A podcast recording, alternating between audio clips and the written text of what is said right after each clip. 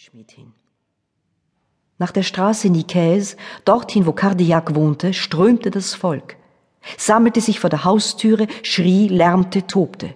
Vor, weiter vor, rief die Scuderie ganz außer sich dem Kutscher zu, der mit einer geschickten, raschen Wendung den dicken Haufen auseinanderstäubt und dicht vor Cardillacs Haustüre hält. Da sieht die Scuderie de Grès und zu seinen Füßen ein junges Mädchen, schön, mit aufgelösten Haaren, halb entkleidet, die hält seine Knie umschlungen und ruft mit dem Tone des schneidendsten Schmerzes, er ist ja unschuldig, er ist unschuldig. Vergebens sind Degrés Bemühungen, sie loszureißen. Ein ungeschlachter Kerl ergreift mit plumpen Fäusten die Arme, zerrt sie mit Gewalt weg von Degré, strauchelt ungeschickt, lässt das Mädchen fallen, die hinabschlägt die steinernen Stufen. Länger kann die Scuderie sich nicht halten. In Christus Namen, was ist geschehen? Was geht hier vor? Es ist das Entsetzliche geschehen, spricht de Grey. René Cardillac wurde heute Morgen durch einen Dolchstich ermordet.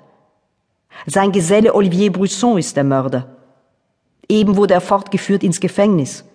Und das Mädchen? ruft die Scuderie.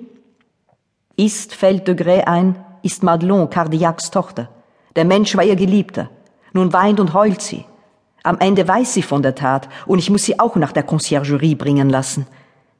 Schnell entschlossen rief die Scuderie laut, ich nehme das Mädchen mit mir. Ihr möget für das Übrige sorgen, de Grey. Ein dumpfes Murmeln lief durch das Volk. Das Mädchen wurde in die Kutsche getragen, in dem Segnungen der würdigen Dame von allen Lippen strömten.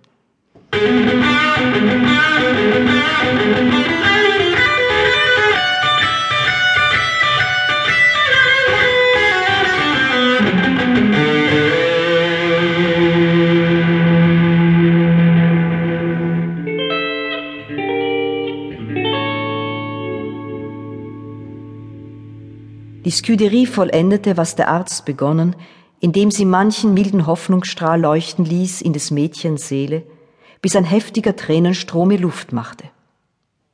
Sie vermochte, indem nur dann und wann die Übermacht des durchbohrenden Schmerzes die Worte in tiefen Schluchzen erstickte, zu erzählen, wie sich alles begeben.